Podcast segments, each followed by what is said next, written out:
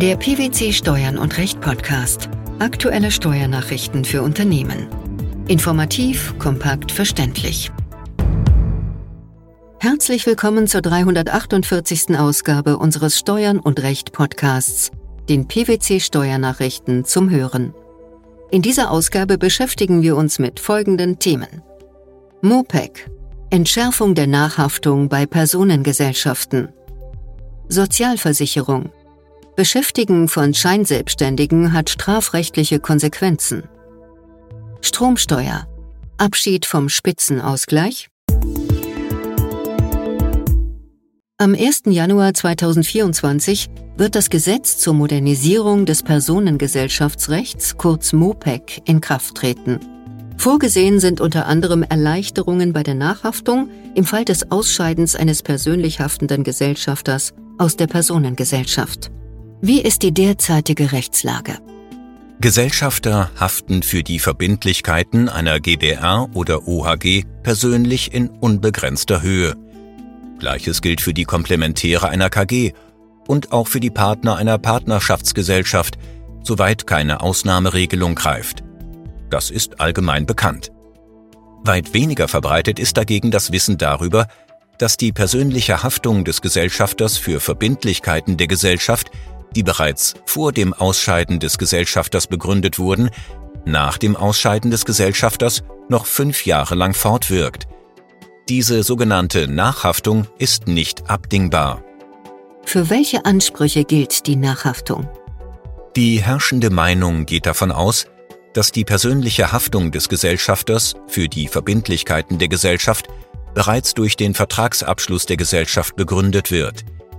Der ausgeschiedene Gesellschafter haftet deshalb persönlich für sämtliche Ansprüche des Vertragspartners, die sich aus dem Vertragsverhältnis ergeben.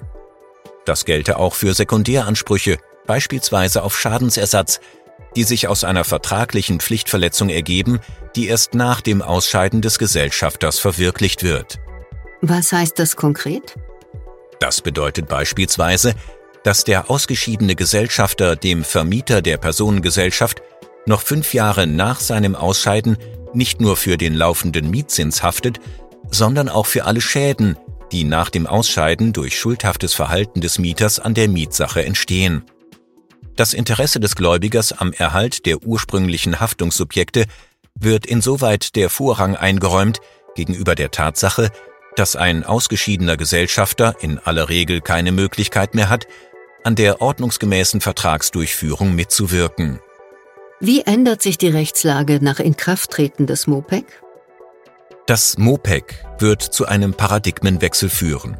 Die neuen Regelungen werden vorsehen, dass der ausgeschiedene Gesellschafter nur dann auf Schadenersatz haftet, wenn die zugrunde liegende Pflichtverletzung bereits vor seinem Ausscheiden stattfand.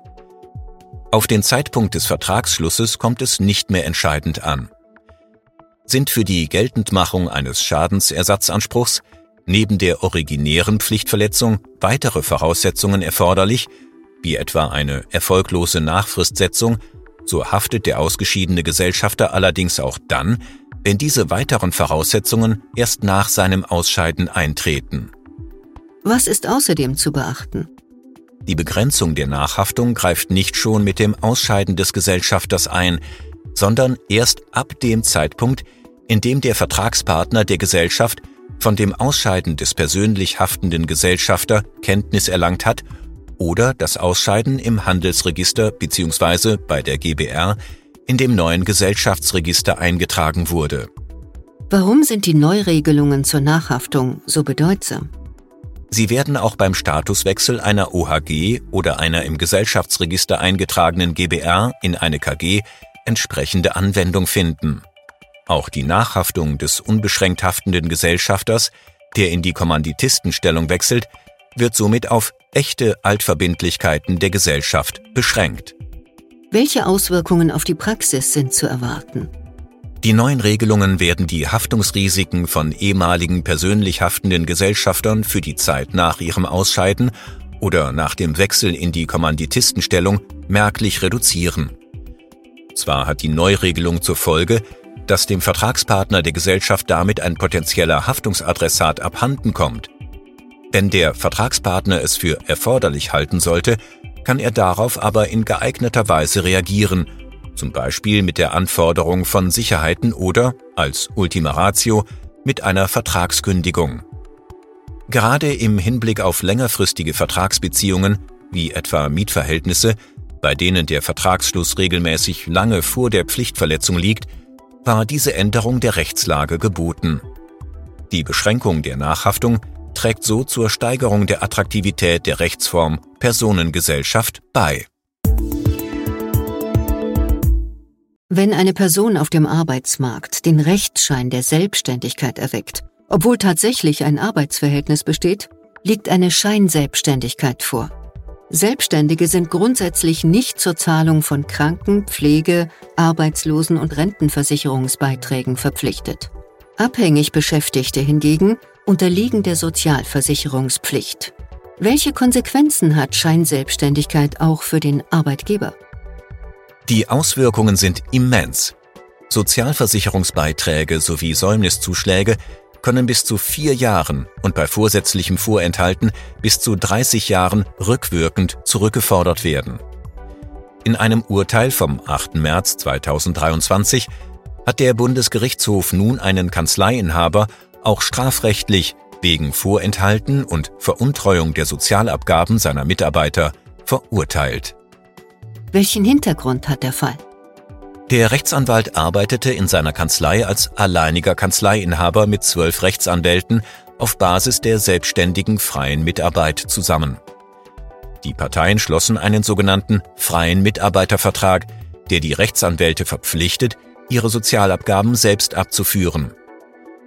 Während ihrer Tätigkeit arbeiteten die Rechtsanwälte ausschließlich für die Kanzlei und erhielten auch nur von dort ihre Mandate. Ihre Arbeit erledigten sie nahezu ausschließlich in den Kanzleiräumlichkeiten, für dessen Nutzung keine Kosten anfielen. Unabhängig vom erwirtschafteten Umsatz stellten die Rechtsanwälte einmal im Monat ihre Arbeit in Rechnung. Der Kanzleiinhaber wurde wegen Vorenthaltens und Veruntreuens von Arbeitsentgelt gemäß Strafgesetzbuch verurteilt. Dass die Beiträge durch seine Angestellten gezahlt wurden, lässt den Tatbestand nicht entfallen. Der Bundesgerichtshof nahm den Fall zum Anlass, sich mit der Abgrenzung von abhängiger und selbstständiger Tätigkeit auseinanderzusetzen.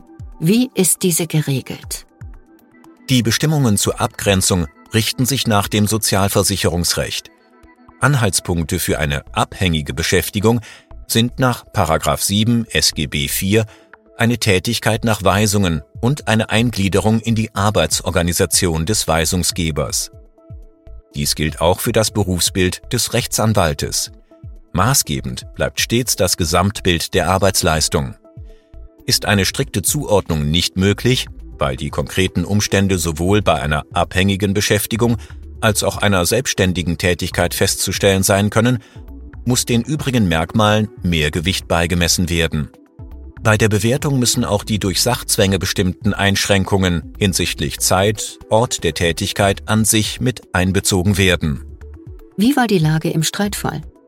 Der Umstand, dass die Rechtsanwälte im Streitfall ohne Kostenbeteiligung in den Kanzleiräumlichkeiten ein eigenes Büro gestellt bekamen, die bereits aufgebaute Kanzleiinfrastruktur nutzen und sich namentlich des kanzleieigenen Personals bedienen konnten, war für sich allein betrachtet noch kein Indiz für eine Eingliederung im Betrieb, weil sich auch freie Mitarbeiter der sachlichen und personellen Ausstattung der Kanzlei bedienen können müssen, ohne dabei an den Kosten beteiligt zu werden.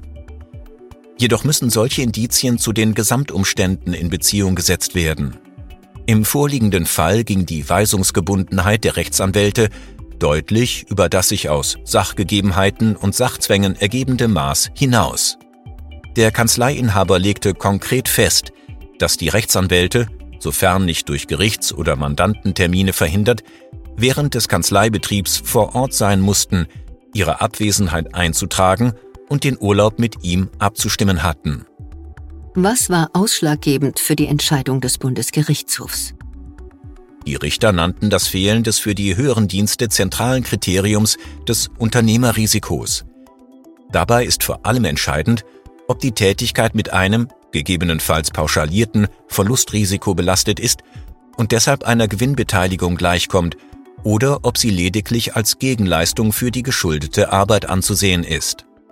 Im vorliegenden Fall hat der Kanzleiinhaber ein festes Jahresgehalt ausgezahlt, dessen Höhe gänzlich unabhängig vom Gewinn und Verlust der Kanzlei und der Arbeitsleistung war.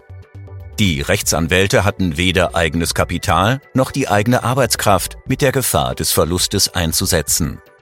Die für eine Selbstständigkeit sprechenden Umstände wie die Möglichkeit der Beschäftigung eigenen Personals, der Bearbeitung von Mandanten außerhalb der Kanzlei und der Werbung in eigener Sache wurde durch ein vereinbartes Zustimmungserfordernis faktisch wieder ausgehebelt. Auch das Bundessozialgericht stellte in einem Urteil vom 28. Juni 2022 schon klar, dass die bereits genannten Anhaltspunkte weder in einem Rangverhältnis zueinander stehen, noch stets kumulativ vorliegen müssen. Wie sei damit umzugehen? Ob jemand beschäftigt oder selbstständig tätig sei, richte sich danach, welche Umstände das Gesamtbild der Arbeitsleistung prägen und hänge davon ab, welche Merkmale überwiegen. Die Zuordnung einer Tätigkeit setze daher voraus, dass alle nach Lage des Einzelfalls als Indizien in Betracht kommenden Umstände festgestellt, in ihrer Tragweite zutreffend erkannt und gewichtet seien. Der hier dargestellte Prüfungsrahmen der Statusbeurteilung ist das Ergebnis stetiger richterlicher Rechtsfortbildung. Was bedeutet das für die Praxis? Die Prüfung ist komplex, lässt sich so kaum aus dem Gesetz ableiten und bedarf umfassender Expertise. Ob und inwieweit sich das Bundessozialgericht nunmehr der Auffassung des Bundesgerichtshofs anschließt und jedenfalls im Zusammenhang mit Rechtsanwälten die Frage des Unternehmerrisikos schwerer gewichtet, bleibt abzuwarten. Dass nun auch, gegebenenfalls vermehrt, strafrechtliche Folgen drohen, zeigt, dass die richtige Einordnung freier Mitarbeiter wichtiger ist denn je. Es besteht akuter Handlungsbedarf. Dabei ist eine detaillierte Betrachtung des Einzelfalles notwendig. Die Bundesregierung plant für das kommende Jahr Ausgabenkürzungen in Höhe von rund 30 Milliarden Euro. Eine der geplanten Streichungen könnte den Spitzenausgleich für produzierende Unternehmen betreffen, wie aus dem Haushaltsentwurf für das Jahr 2024 hervorgeht. Was ist der Spitzenausgleich? Der Spitzenausgleich nach 10 Stromsteuergesetz ist eine bedeutsame steuerliche Vergünstigung, die es Unternehmen des produzierenden Gewerbes ermöglicht, von erheblichen Entlastungen bei der Stromsteuer zu profitieren. Durch den Spitzenausgleich können Unternehmen ihre Stromsteuerlast derzeit um bis zu 90 Prozent reduzieren. Im Haushaltsplan 2023 war der Spitzenausgleich noch als Steuermindereinnahme in Höhe von 1,45 Milliarden Euro aufgeführt. Im aktuellen Entwurf für den Haushaltsplan 2024 findet sich der Spitzenausgleich nicht mehr. Dies deckt sich mit Presseberichten, wonach die Bundesregierung plane, keine beihilferechtliche Genehmigung des Spitzensteuerausgleichs für 2024 bei der EU-Kommission zu beantragen. Wann wird Gewissheit bestehen? Eine endgültige Entscheidung trifft der Bundestag, der im Dezember über den Haushalt abstimmen wird. Bis dahin sind Änderungen grundsätzlich möglich. Ein Auslaufen des aktuellen Spitzenausgleichssystems käme nicht völlig überraschend, denn bereits im letzten Jahr wurde angekündigt, dass die einjährige Verlängerung eine einmalige Ausnahme sein würde.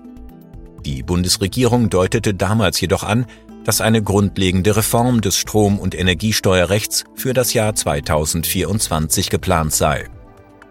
Derzeit liegt noch kein konkreter Reformplan für den Spitzenausgleich vor, was befürchten lässt, dass dessen Auslaufen ohne Ersatz stattfinden könnte. Wie geht es dann weiter und was wären die Folgen für betroffene Unternehmen? Der unabhängige wissenschaftliche Beirat beim Bundesfinanzministerium hat eine mögliche Alternative vorgeschlagen. In seiner Stellungnahme mit dem Titel Ein Industriestromtarif für Deutschland vom 20. Juli 2023 brachte der Beirat die Idee einer vollständigen Abschaffung der Stromsteuer ins Spiel, anstelle der Einführung eines Industriestrompreises. Es lässt sich erkennen, dass derzeit an unterschiedlichsten Stellen über fundamentale Veränderungen des Systems der Energiekosten und Energiekostenentlastungen nachgedacht wird, was bei betroffenen Unternehmen zu ganz erheblichen Planungsunsicherheiten zum Beispiel mit Blick auf die Prognose von Produktionskosten für das kommende Jahr führt. Wie die weiteren Entwicklungen sind, bleibt abzuwarten. Die Entschärfung der Nachhaftung bei Personengesellschaften, die strafrechtlichen Konsequenzen bei Beschäftigung von Scheinselbstständigen sowie der Abschied vom Spitzenausgleich. Das waren die Themen der 348. Ausgabe unseres Steuern und Recht Podcasts, den PwC Steuernachrichten zum Hören.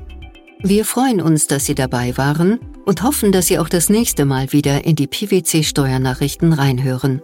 Steuerliche Beiträge zum Nachlesen finden Sie in der Zwischenzeit unter blogs.pwc.de slash steuern und recht.